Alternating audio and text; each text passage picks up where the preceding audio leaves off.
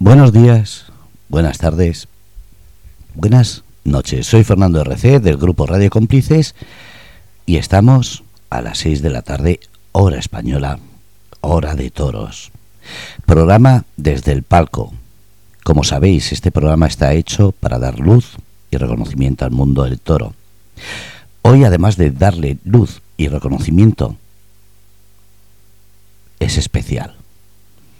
Es la superación, la gallardía, el saber hacer, los valores y sobre todo el redescubrimiento.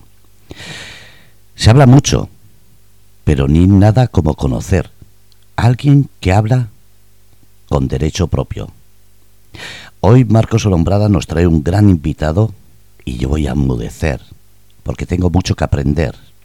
Pero no porque sea alguien muy conocido, muy querido, muy respetado, no, sino por ese valor humano que demuestra con su humildad, con su buen hacer y sobre todo con eso que tanto se dice se está perdiendo, valores en mayúsculas. Así que, Marcos, todo tuyo. Buenas tardes, Fernando, y buenas tardes a todos los que nos escuchan tarde tras tarde. Bueno, pues hoy, como tú bien dices, hoy es una entrevista muy especial, ¿no? Hoy es una entrevista que a mí personalmente me hacía muchísima ilusión eh, poder conseguir y poder traer aquí al, programa. Y gracias a, una persona que es la que la que me, me dijo que contara con ello, pues lo hemos podido hacer posible. Eh, gracias al maestro Jaime Padilla, que fue eh, y ha sido uno de los, de los artífices de que hoy podamos tener aquí en el programa al maestro Juan José Padilla. Maestro, buenas tardes. Hola, buenas tardes. ¿Qué tal? ¿Cómo estamos? Pues abrumado, empezamos abrumado porque Fernando se ha cedido en su presentación. Le agradezco enormemente esa maravillosa presentación, pero me siento abrumado y, bueno, pues simplemente decirle eh, al unísono que intenta uno de hacer las cosas lo mejor posible como ser humano y es la obligación de, cada uno, ¿no? de intentar al menos mm, hacer el bien a los demás y, las obligaciones y las bases de la vida, la disciplina que mi padre me enseñó, la educación, eh, esos valores que, son los que hay que llevar a cabo. Aunque muchas gracias por su presentación. Muy bien, maestro. La verdad que yo, como he dicho, para mí hoy es un, es un orgullo y es un placer tenerle aquí. Primero, por la, por la admiración que le, que le he profesado siempre. Y segundo, porque eh, creo que más que ha demostrado usted eh, amar al, toro y al mundo del toro, maestro, eh, pocas, pocas personas lo, lo han hecho, ¿no? Creo que todos los que formamos parte del, mundo del toro le tenemos que estar muy agradecidos por esa trayectoria que ha tenido desde que empezó siendo anunciándose el panaderito, eh, que es una, historia que, ya nos contará pasando por el ciclón de Jerez y terminando por, el pirata. Eh, creo que todos le debemos algo porque ha sido siempre eh, bandera de, del, del, mundo del toro y más que ha entregado usted a la profesión, no lo ha entregado, no lo ha entregado a nadie, ¿no? Y siempre yo le he escuchado, por muy mal que lo haya pasado, hablar sin rencor a, a la profesión. Creo que eso también demuestra, eh, aparte de la gran persona que usted, que usted es, una, un amor especial a, lo que ha sido su vida. ¿no? Bueno, yo llevamos esta profesión, respeto y, y bueno, y he cumplido tantos sueños y tantas tantos anhelos en ella, eh, que quizá a lo mejor de muy pequeñito, yo con siete años, yo estaba en la furgoneta de mi padre, esa furgoneta del reparto del pan, que luego hablaremos si quiere. estaba por todos los tentaderos, queriendo ser torero, ilusionadísimo y, a mí pues desde muy pequeñito eh, me ha recompensado muchísimo todos los esfuerzos y todo lo que lo que he sufrido y la gloria que he conseguido, pues no ha sido todo sufrimiento. ¿eh? He tenido la oportunidad de conseguir mucho más de lo que podría imaginar en una, profesión que se digna de mucha verdad y de mucha, mucha entrega, de mucha pasión.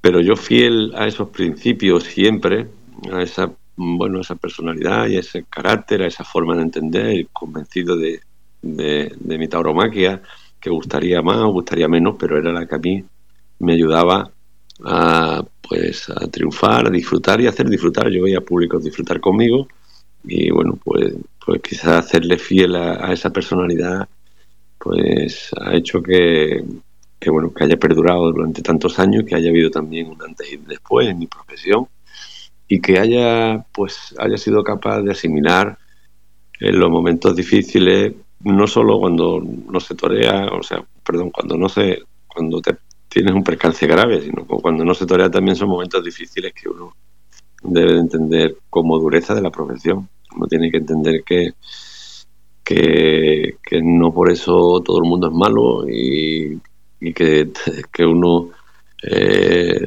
a lo mejor se, se siente eh, con el derecho a decir mm, voy a esto voy a abandonarlo. Yo creo que esa es la cobardía de la persona. Uno tiene que intentar eh, entrenar, prepararse, mentalizarse, aguantar eh, ese parón, luego aguantar esa adversidad también de un percance, quizá a lo mejor en un percance cuando los momentos son francamente buenos y va uno eh, encarrilado y, encauzado en una temporada importante y un toro te, te mete en la cama, pues, pues eso es terrible, la verdad que terrible. Este año precisamente lo viví muy de cerca con, con Daniel Luque, ¿no? En una temporada grandiosa y pues chaval tuvo que parar su, temporada tan importante que llevaba. Ahí es donde está realmente eh, la cabeza y el valor de, de, tener esa capacidad de recuperarse y volver a la cara del toro y, no tener ninguna queja, ningún rencor, ni guardar ningún. Asimilar con humildad el pago de la profesión, que para eso la conocemos desde muy pequeño. Y, volviendo un poco a, eso, quizá yo me recuperaría de esta jornada y volvería y lucharía. También le debo mucho a la sociedad, la entrega que puso todo el mundo conmigo, el cariño que recibí, los doctores que fueron magníficos y no me cansaré de decirlo. Esa ciencia de la medicina me ayudó mucho y, creo que también eh, el que me haya o me sucediera esta jornada con, con 38 años, creo recordar, y con, casi, en aquella época tendría más, de casi mil corridas toreadas, también ayudó mucho, ¿no? Quizás a lo mejor una cornada mm, nuevo de estas características, pues igual me hubiera costado un poco más, ¿no? Asimilarla y aceptarla. Pero de todos modos, el torero tiene que entender desde sus inicios que esta profesión es dura, pero dura de verdad. Y cuando lo digo, lo digo con el conocimiento de causa del sacrificio en entrenamiento, el sacrificio en preparación, en una dieta, en, quedarse en su casa encerrado entrenando y no poder salir con los amigos. Estas cosas tienen que entenderlo los chavales y los novilleros y algunos me están escuchando. Eso es sacrificio de verdad. Efectivamente, maestro. Creo que, no se puede estar más de acuerdo con usted en, en todo lo que ha dicho. Yo siempre eh, he dicho que, a usted hay que, hay que medirle en dos tramos. ¿no? Eh, yo para mí hubo una primera etapa anterior al, percance de Zaragoza en la que siempre usted ha tenido que, bregar con, con ganaderías eh, de las denominadas duras, ¿no? El Figura, eh, Cebada Gago, bueno, todas esas ganaderías que, toreros, por así decirlo, eh, están acostumbrados a, ellas, ¿no?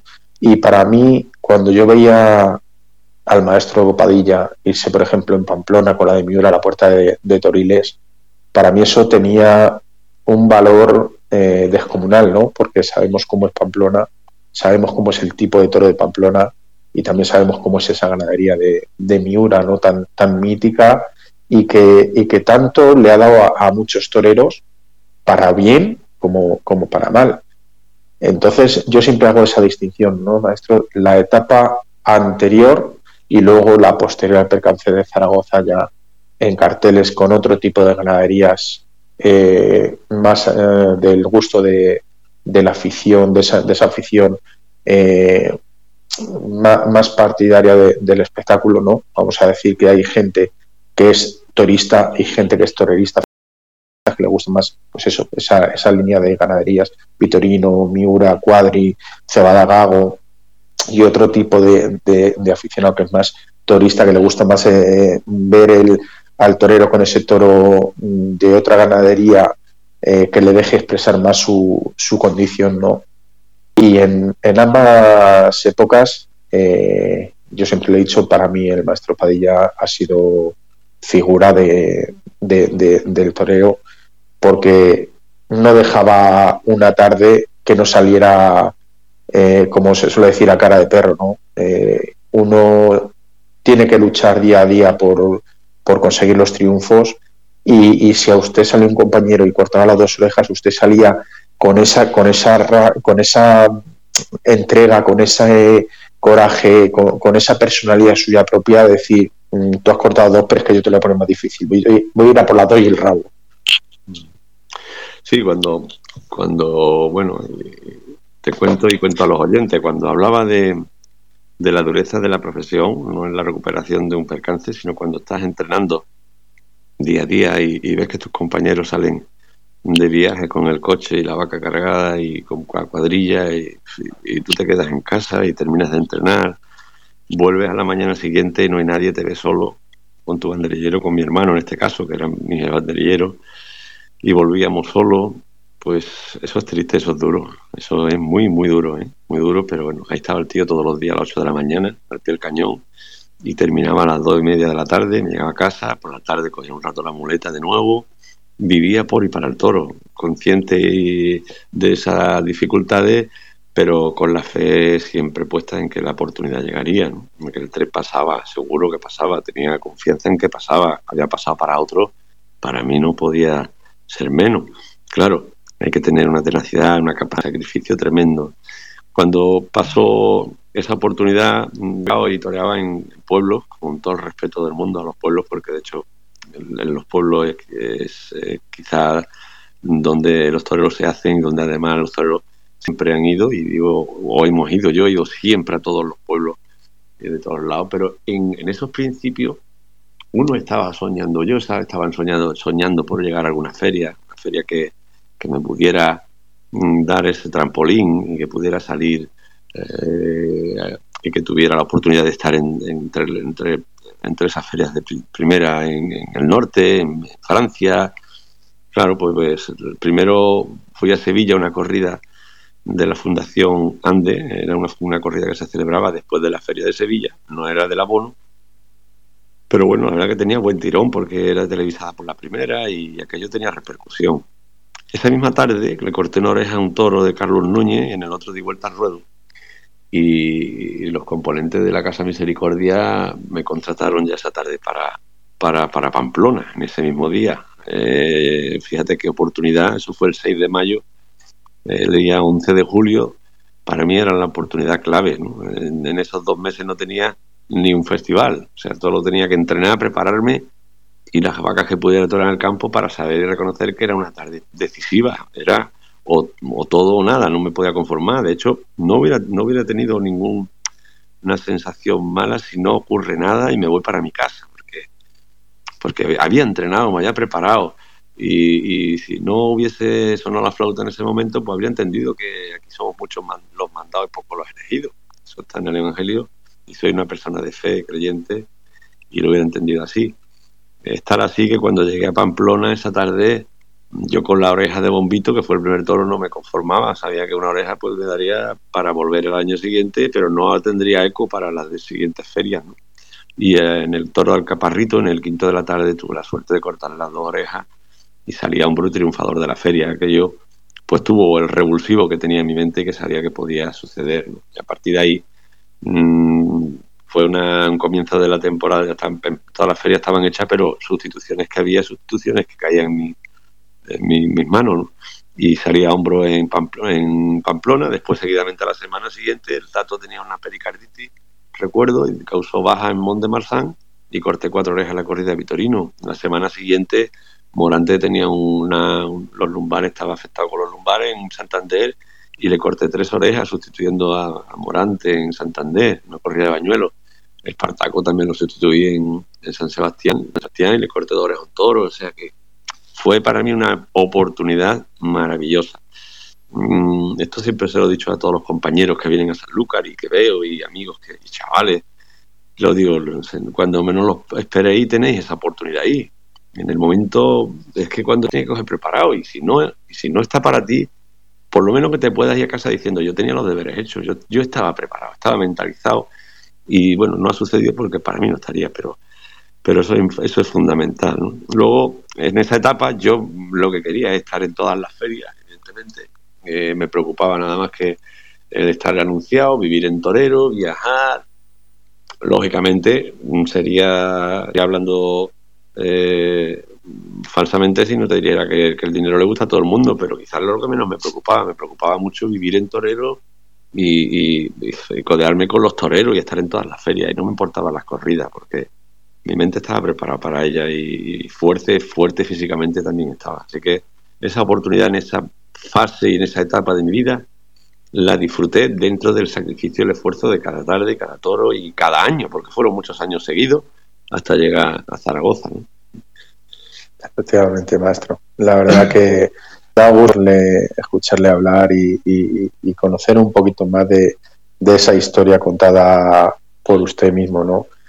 creo que, como he dicho, eh, si ya yo me he quitado el sombrero con usted antes de, tratarle, eh, ahora mismo, o sea, es que no es que me quite el sombrero, es que eh, no sé qué, le puedo decir, maestro, que, que, no sea un halago y que no sea una, una, muestra de cariño. La verdad que, eso que ese consejo que usted les ha dado a los chavales es el, consejo que, mejor se les puede dar, ¿no?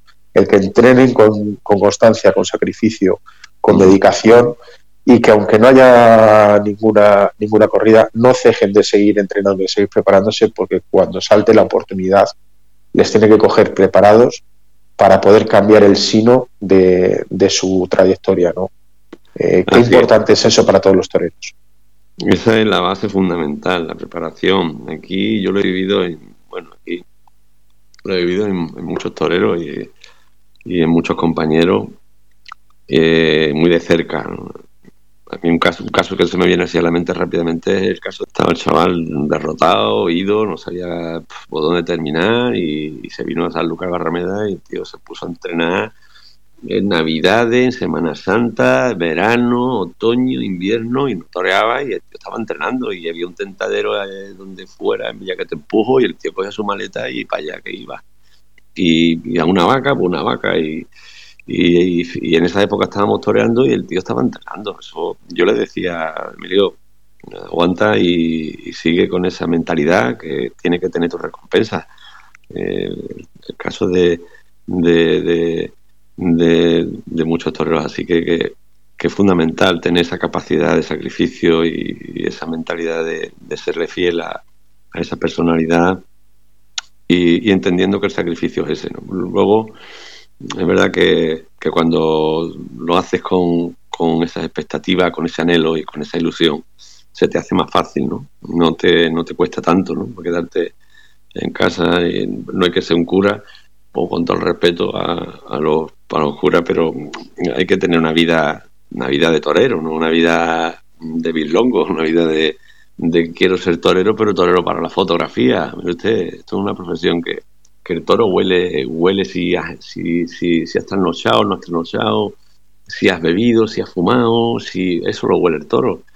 El toro es muy exigente, el toro es muy exigente y la exigencia tiene que estar uno con cabeza, no con cojones, con perdón de la expresión, porque el toro lo tiene más gordo que uno.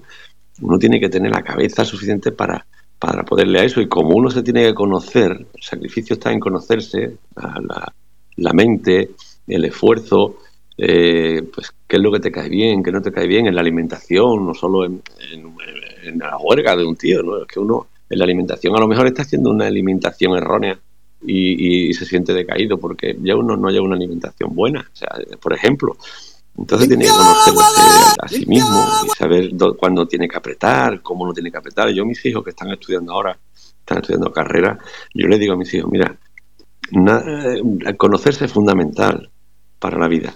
Te tienes que conocer y saber hasta dónde puedes llegar. Si tú crees que tienes capacidad de con 3, 4 horas de estudio, te vas a saber los exámenes del lunes, del martes, del miércoles, pues nada, hijo, bendito sea, ahí tú para adelante. Pero si no eres capaz, pues tienes que estar toda la noche estudiando. Lo siento, hijo, ese el sacrificio, es el esfuerzo. Y si tus amigos se van, tú te tienes que quedar. Pues tus amigos serán más inteligentes que tú.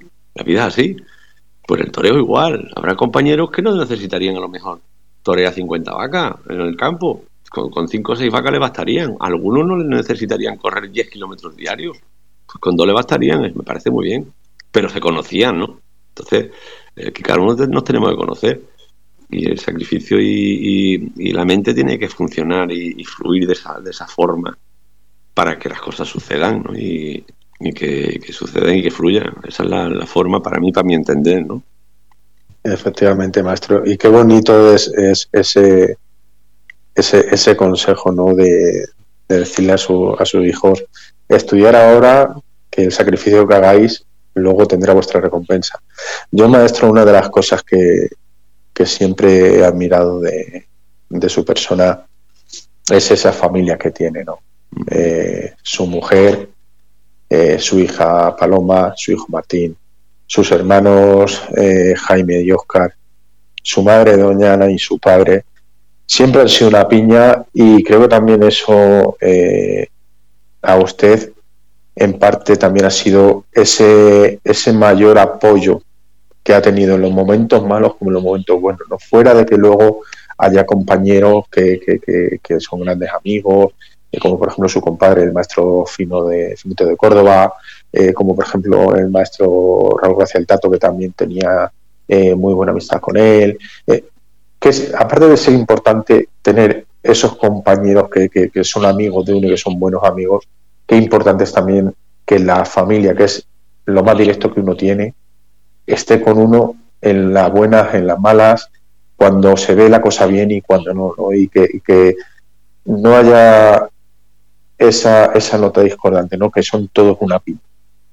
Así es, es un, es un privilegio de Dios, ¿no? Tener, y tirar de ellos cuando los necesitan, ¿no? Uno es humano, uno es y siempre no, no hace las cosas bien, necesita hablar con ellos y necesita romperte con ellos y, y, tener la confianza, eh, saber que tienes a, una familia apoyándote en esos momentos y compartir con ellos esos momentos. De tener un padre que nos ha educado primero una disciplina y una formalidad, una formación, perdón, en la vida pues fundamental, ¿no? Con unos valores, luego es el toro, ha sido un hombre que ha entendido el toro desde la base porque ha querido ser torero y sabía estas exigencias, ¿no? Sabía de, del sacrificio del toro, ¿no? Lo bonito y la recompensa sí que llegaría, pero, pero que había que dedicar la vida, ¿no? Al toro. Y, una madre, pues, que, ha entendido así la profesión, que bueno, madre de siete hijos y, gracias a Dios, pues, todos adoramos a mi madre y todos estamos muy orgullosos de, tener una madre como ella, tan ejemplar y, preocupada en todo. Luego la vida, pues, me da la oportunidad de conocer a una, una niña, porque era una niña cuando yo repartía pan y, le regalaba un bollito de pan a su madre todos los días para que, para que se lo diera a su hija y le decía que algún día iba a recogerla en un coche caballo, fíjate cómo era yo de iluso. Pero bueno, que, que se, cumplió, también, ¿eh? esa ilusión también se cumplió. Efectivamente, maestro. Luego, pues mira, tener la suerte de casarme desde tan niño, ¿no? Eh, salir juntos comprendiendo que la profesión era dura, hacerla ver, hacerla ver a ella que esto es un sacrificio, enseñarle, pero mira, luego serle, eh, haber sido fiel a eso y haberla querido y seguir queriéndonos, llevamos más 24 años casados, más de 30 años juntos y tener dos hijos que, son la alegría de nuestras casas, de nuestra casa, son nuestra guía, ahora mismo los niños son nuestra guía eso, eh, tener una familia así es, una bendición de Dios. Bueno, es que sí, tener ese apoyo de ellos. Fíjate que en este momento del percance que ya tocaremos, es cuando yo se divide la familia un poco, ¿eh? porque mi padre y mi madre vienen a hablar conmigo muy, muy serios, ¿no? pidiéndome cuando yo ya en la, familia comento que, voy a reaparecer y que quiero torear, y mis padres hablaron conmigo diciendo, y mis hermanos, ¿no? Se opusieron totalmente que yo volviera a torear y me convencían que no, que no tenía que torear más, que lo dejara, que, que, me recuperara completamente, que no tuviera prisa, que el tiempo decidiría y que, que me dedicara a mis hijos. Todo esto era, claro, haciendo un, bien a su hijo, que bueno, que en cierto modo había tenido una trayectoria admirable, que ya había cumplido una etapa muy bonita, pero que en, mi foro interno no era, no, no, no sería, no hubiese sido, no hubiese sido Padilla que realmente yo quería hacer, no hay que oponerme a eso. Y, ahí quien estuvo al frente, mi mujer y mis hijas, ¿no? o mis hijos, Martín y Paloma, que sabían que estaba bastante derrotado en ese momento, bastante entristecido, que estaba pasando malos momentos en casa, lagunas de, bueno, de, ansiedad y, que, como he dicho en muchas ocasiones, que si volvería a torear, ese torero salvaría al hombre en ese momento. Y yo les dije que, que me tenían que ayudar y ellos todo lo contrario. Claro, papá, te vamos a acompañar al campo y vamos a ver los vestidos que vas a coger y que vas a ponerte, dónde vas a reaparecer. Eso ya me creó a mí una expectativa y una fuerza que sin ellos, sin ellos saberlo, ya yo estaba otra vez por las nubes. Efectivamente, aquella tarde de Olivenza con aquel traje verde hoja con las hojas, las hojas de laurel era el bordado, me parece, maestro. Sí, las hojas de laurel y la corona, la corona que condecoraba a los, gladiadores, a los romanos, ¿no? Y de la mano de, sus dos hijos, además, creo que fue la, llegada a la plaza. Efectivamente, igual que a Zaragoza, ¿no?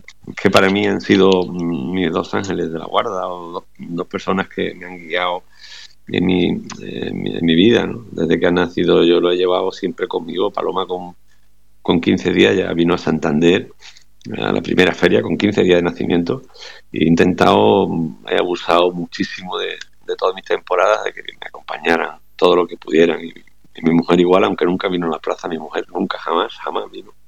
Una mujer que le ha gustado estar siempre eh, entre bambalinas, pero, pero siempre ha estado ahí ¿no? en los momentos que ha tenido que estar.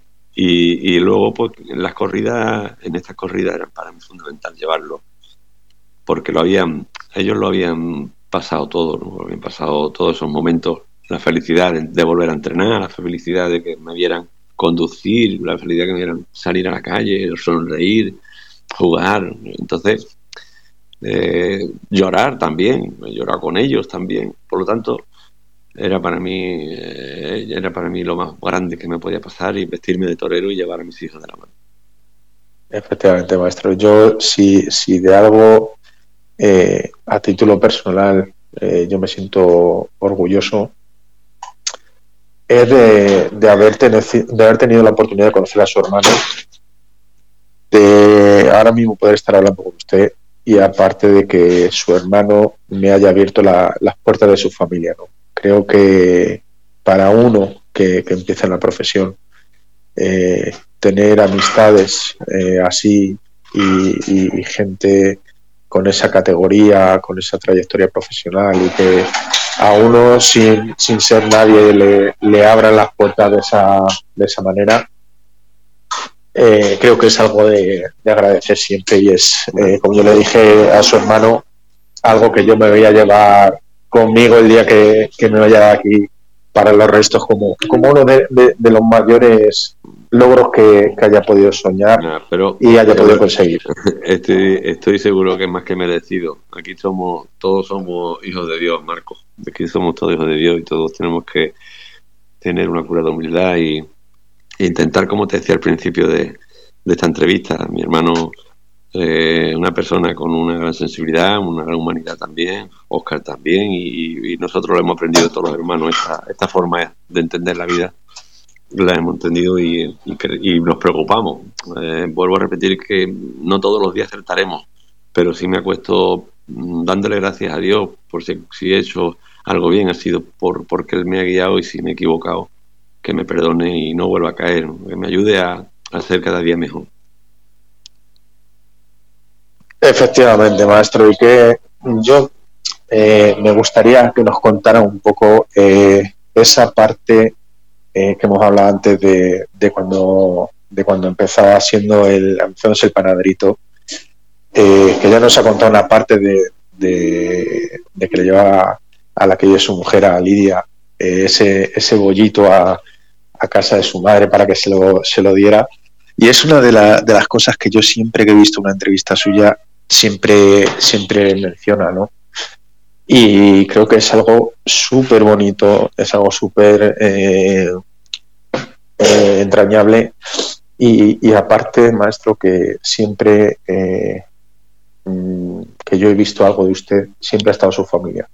Su mm. mujer Lidia, sus hijos, sus hermanos, sus padres y sus hermanas, que si no recuerdo mal, usted ha dicho son siete, y me suena que usted en una de las entrevistas que le hicieron alguna vez para creo que fue en un programa de, Canal Sur, eh, se, refirió con, la, terminología de mi casa somos eh, tres machos y cuatro hembras.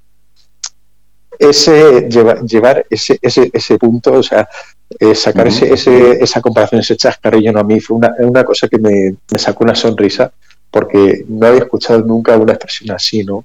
pero demuestra el cariño que usted le tiene a su familia, que es un hombre súper familiar, súper entrañable. Y, creo que, vamos, su familia lo, demuestra porque están siempre con usted y, siempre que se les, ha, se les ha necesitado hayan estado, ¿no? Yo eh, tenía aquí a su hermano eh, Jaime y he tenido a su, a su sobrino Jaime también. Y la verdad que son dos personas a las que les tengo un cariño fuera de lo normal y que cualquier cosa que pudiera decir de ellos es ya más que más que sabida, pues ellos lo saben en privado y aquí en público cuando los he tenido también se lo he hecho llegar y así se lo transmito a usted ahora. Pues sí, mira, cuando me decías eh, al principio ahora eh, del tema de mi, de mi mujer, que éramos niños cuando yo le llevaba ese bollito de pan, fíjate lo difícil que ahora en esta, bueno, pues esta generación, pues, pues quizás esté todo más suavizado, estoy hablando de hace más de 30 años, lo que supondría decirle yo a mi padre que tenía novia. O sea, eso era inviable, ¿no? Eso era, eso era una cosa que era inviable. Entonces, mm, pues yo llevaba el amor de, un niño que, bueno, para mí en aquella época era para toda la vida, pero yo luego realmente no sabía si era verdad o no. Y, porque realmente de lo que estaba enamorado era de mi profesión. Yo decía, pero si yo quiero ser torero. Sí, pero pero fui capaz de, entender el respeto del amor y llevarlo, llevarlo de la mano, ¿no? De mi profesión. Amar y respetar al toro y a, mi novia entonces en aquella época, a la familia de mi novia, sus padres, porque yo sí, las, sí los pude conocer, porque dado que yo era el repartidor del pan de, su casa y conocí a su padre, Paco, mi suegro, y, a mi suegra Antonia, que era un encanto, eso era un encanto de mujer, un encanto de clienta. Entonces, para mí, mm, llevarlo de la mano y encauzarlo eh, bueno, con, mis entrenamientos, con mi dedicación, con mi sacrificio, sacrificio que compartió mi novia desde muy niña. Desde muy niña ya pues entendió que nos quedábamos en casa, ella es la suya, yo es la mía. Y, cuando yo tenía la oportunidad de salir, pues salíamos, pero pero se ha pegado muchas ferias sin salir en casa y se ha pegado muchas Semanas Santas y, y a lo mejor premios que yo he ido a recoger no he podido venir porque, porque la vida es así, desgraciadamente o afortunadamente. En fin, eso son cosas que ella ha entendido y que, ha tenido esa capacidad, esa coraza de, llevarla, pues quizá por el amor, ¿no? El amor. Y el amor que he asistido en mi familia, luego en mis padres entendieron que, esa mujer era un puntal importante para mí y aceptaron, lógicamente, integrarla en nuestra familia, ¿no? Aceptarla como, como tal y integrarla como quererla como una hija más y, respetarla y adorarla, ¿no? Mi padre y mi padre y luego pues mis hermanas también y somos muy afortunados en ese sentido porque cuando nos reunimos en casa somos más de 40, 40 y tantos ya con, con, nietos, con bisnieta además, que tiene un bisnieto, tiene mi madre y mi, y mi padre y, somos una familia pues sumamente orgullosos todos de todos, no porque yo sea el torero, no, pues, en fin, mi hermano si es empresario y tiene negocio igual, el Jaime sí también, él tiene también su, emprende su camino por otra línea, mi hermana mayor sí tiene la línea de que tenga cada uno en casa, les está toda aparcada y ahí somos todos. Y además ahí el patriarca y la matriarca son las que ordenan y mandan. Ante eso, pleitesía, ¿no? Y eso es lo más bonito del mundo. Y estamos locos por unirnos, por no necesariamente por esas fiestas que son tan entrañables, porque si es verdad que hace unirte más a las familias, ¿no?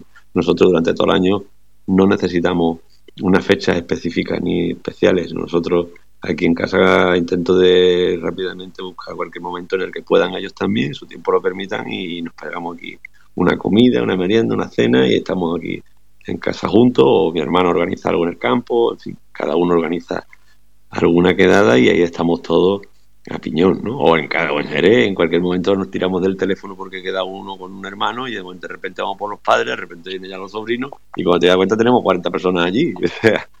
en ese sentido de edad tenemos facilidad de, de, unión familiar. ¿eh? Efectivamente, maestro. A mí sí hay dos cosas que, me han llamado la atención siempre de, cosas que, se han ido conociendo de usted, aparte de, de, todas esas cabezas de, de Miura que tiene de, Pamplona en su casa, ese salón mítico con todas las cabezas colgadas, es eh, esa casita ¿no? donde se juntaba con, sus amigos, esa puerta gallola, ese rincón más íntimo de, del maestro. se llama, esta casita se llama aquí sin problema. Bueno, aquí sin problemas, en la finca Puerta Gallola. la finca, la finca se llama Puerta Gallola. Y Efectivamente. se llama aquí sin problemas. Aquí sin problemas, que ahí se juntaba con sus amigos a, pasar un, rato agradable ¿no? y, a disfrutar de, esa otra parte que, un torero necesita alimentarse también, que son su gente más cercana. Yo, maestro, para, para despedir el programa, porque eh, sé que tiene ahora que hacer una cosilla y no quiero que, llegue tarde, me gustaría que, lo despida usted de la forma que usted, que usted crea y que a usted eh, le nazca hacerlo. Yo simplemente le voy a decir dos cosas y ya le dejo a usted hablar. Y es gracias por haber estado hoy aquí conmigo, por haberme dado la oportunidad de hablar con usted y sobre todo por esa disposición siempre a, ayudar a quien se lo pide. Mm, eso es fundamental. Yo he tenido la suerte, eh, de verdad, sinceramente, de tener la ayuda de, grandes figuras del toreo. Hablo en, lo profesional y en lo personal, porque eh, hay un dicho que, la gente presume mucho decir, no, los amigos se cuentan con los de la mano. Y pues, pues yo, lo, yo a mí en las manos y, y me faltan dedos y van en las manos y los pies, porque yo tengo muchos amigos, amigos de verdad. ¿Sabes? A mí me faltan. Y, en la profesión, pues realmente todo, me han ayudado mucha gente. Me han ayudado mucha gente. He sido una persona, yo estoy agradecido, soy una persona que he tenido la suerte de tener desde muy niño al maestro Rafael Ortega muy cerca de mí, haber vivido en casa del maestro Rafael Ortega eh, como uno más de la familia, pues, pues eso para mí fue un, privilegio el, levantarme y tener al maestro en la finca con un capote en las manos y diciendo, indicándome cómo tenía que barrer barrer con las manos en el albero, cómo tenía que colocarme, esas distancias, eh, cómo tenía que entramatar, o sea, que, como desde niño cuando me llevaba al campo, casa del maestro Paquirri, cuando me llevaba, por ejemplo, casa de Miguelín, o alguna corrida que le daba, eh, eso para mí fue un privilegio de tener tan, tan pronto a, una figura de esa, de esa talla, ¿no? un figurón máximo del toreo de los años 50 a los años 60 y, torero de torero, ¿no? Un torero que, admiraban las grandes figuras como Ordóñez, Puerta, todo Viti, eh, Antoñete, las grandes figuras del torero lo admiraban y eso es un privilegio. Haber tenido también la suerte de tener muy cerca al maestro Manzanares, padre, que pues, me adoraba también y me llevaba también a, su, a los y a su finca. Y desde muy niño pues he tenido, he tenido grandes oportunidades, mucha suerte he tenido en, en ese sentido en el que, en el que bueno, pues tenía, tenía, tenía esa facilidad de, ir al campo al menos y poderme expresar y poder tentar y, y, ahora pues pues el maestro Damaso González también lo recuerdo que, me, ayudaba muchísimo sería mm, por mi parte muy deshonesto y desagradecido si no ayudara a los chavales que, que bueno que humildemente pues quieren algún consejo o quieren que, que le pueda aportar algo, ¿no? Y, lo hago con, todo el orgullo del mundo, claro que sí. Bueno, Fernando, pues eh, si tú le quieres preguntar al maestro algo, es el momento, porque creo que, Yo tengo... que ya... Muchísimas gracias, Marcos. Yo tengo tres preguntas. La primera, eh, Juan José Padilla, ¿cómo se le trata, y me refiero en el mundo taurino, después de haberse retirado? ¿Se le sigue diciendo maestro o eso está mal visto? No, me dice mucho maestro.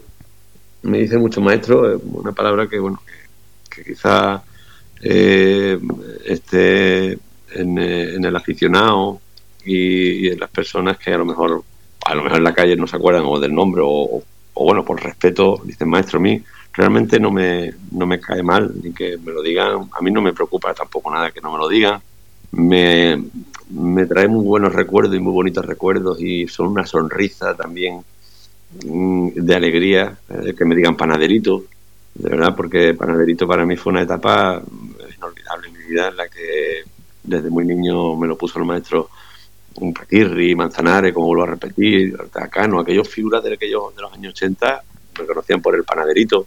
Luego me lo han dicho otros compañeros, ¿no? De- ya de- en, la, en la etapa mía de matador. Y luego el pirata, pues también me dice mucho el pirata y, y la verdad que lo recuerdo con, con bonito anhelo. Pero bueno, la palabra maestro es la que quizás todo el mundo tenga en la boca cuando se dirigen a mí.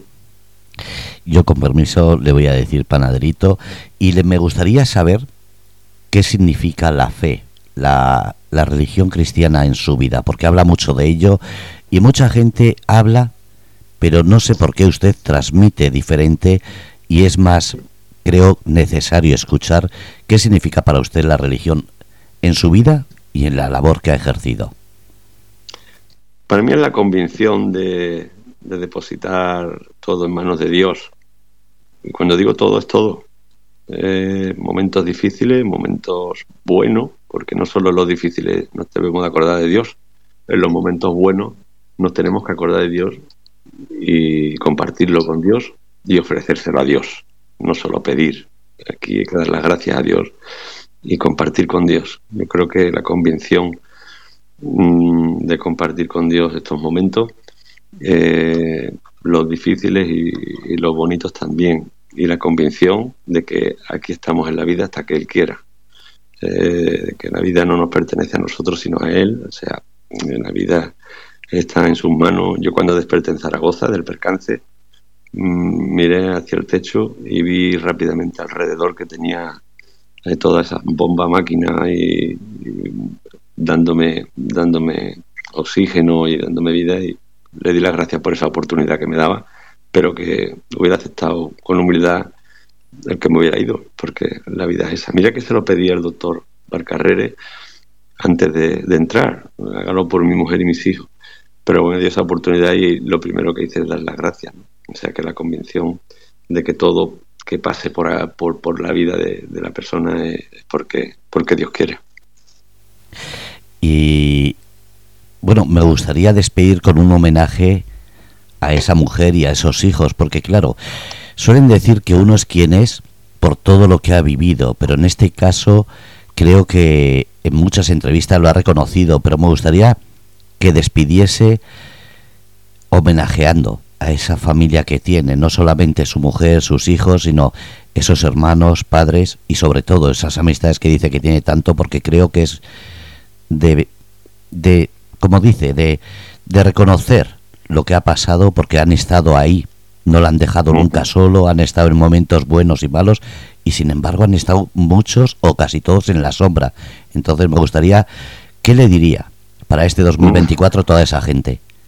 Bueno, yo, yo, yo le doy las gracias por aguantarme ahora, porque ya terminar con un poco de, de humor, ¿no? Ahora, ahora que llevo cinco años retirado, algunos están diciendo, oye, ¿por qué no reapareces ya? Porque eres un poquito cansino, ¿sabes? Estoy...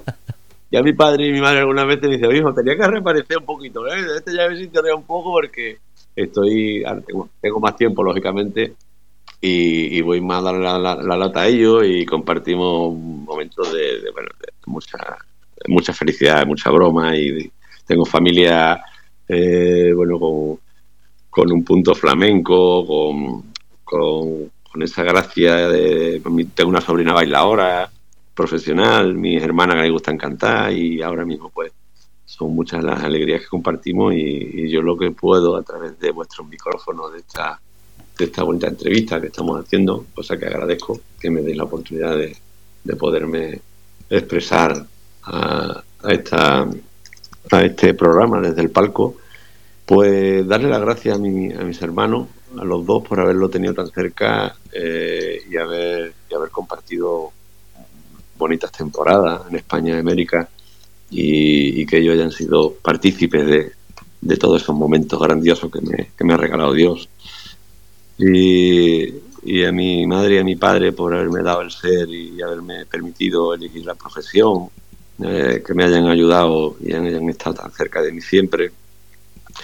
Después ha sido también para mí un, lógicamente un privilegio y tener a mi, a mi mujer y a mis hijos, pues, y que pues ahora, gracias a Dios, después de retirado, tengo una vida tan plena, tan llena y tan bonita con mis hijos y verlos crecer tan felices y verlos madurar y, seguir una vida, pues creo que, que como corresponde, ¿no? Eh, en su educación, en su formación, eh, como, como quiero, como me, gustaría que fuesen, ¿no? Y me gusta que, como lo están haciendo, pues la verdad que es un orgullo. Así que Mm, siempre se quedarán cortas las palabras ¿no? para, para la familia, una familia que, que como comprenderéis y como entenderéis los que, los que conocéis a esta familia, pues una familia afortunada en todos los sentidos, en el amor unido. Pues muchísimas gracias, eh, maestro Juan Padilla, conocido y reconocido, no solamente por su labor, sino, como he dicho, por esos valores humanos. Gracias por demostrar que el personaje es y se crea, pero la persona es lo que se nace y se nace. Muchísimas gracias y gracias Marcos. Nada, Fernando, y mira, me gustaría hacerle llegar al maestro, que no sé si, si lo escuchó, eh, cuando ha dicho ahora que le dicen muchas veces de que si podía volver un ratito, yo le voy a lanzar un, un sueño de un chaval. Y ese sueño maestro es el de su sobrino, que dijo que para él el mayor logro sería tomar la alternativa en la plaza de Pamplona de manos del maestro Padilla y como testigo Rocarrey. O sea, fíjese que todo, todo en la vida se puede cumplir. Habrá dicho algo, uy, casi nada. Total, maestro, el orden pues, Ojalá que siga con esos sueños y, que el, de él se le pueda cumplir y que, que siga que siga amando, respetando esta profesión, que seguramente podrá conseguirlo. Muchísimas gracias de corazón a, Marcos, a, bueno, a vosotros que me habéis dado la oportunidad de compartir con estos, con estos oyentes este ratito tan agradable. Gracias, maestro. Un abrazo, cuídense. Gracias. Bueno, pues habéis escuchado Juan José Padilla. Yo es que me gusta conocer la persona, porque el personaje está en cientos de entrevistas. Y hoy he conocido y reconocido lo que siempre me gusta ver, los valores humanos. Gracias a todos desde Grupo Radio Cómplices y como siempre, seguir después de Navidad en este programa para dar luz y reconocimiento al mundo de la tauromaquia. Gracias a todos y felices fiestas.